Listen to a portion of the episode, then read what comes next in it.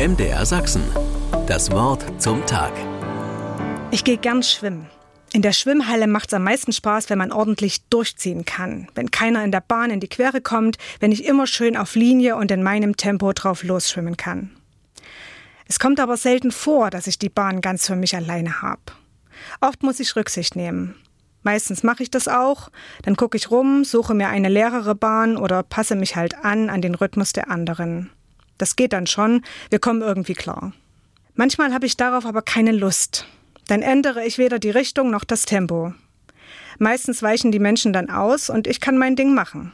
So geht's also auch, denke ich mir dann. Ellenbogen raus und durch. Aber so richtig glücklich bin ich damit meistens nicht. Meine Mitschwimmer gucken mich verärgert an, manche auch erschrocken. Aber manchmal muss das sein. Hin und wieder brauche ich das, um jetzt den Schwung nicht zu verlieren, um nicht aus dem Tritt zu kommen. Dann kann ich mich einfach nicht ausbremsen lassen und der Ärger der anderen wird schon nicht so dramatisch sein. Trotzdem bleibt die Frage, ausweichen oder durchziehen? Beides hat seine Berechtigung. Wie kriege ich es hin, dass es für alle gut passt? Ich glaube ja, die Frage ist falsch.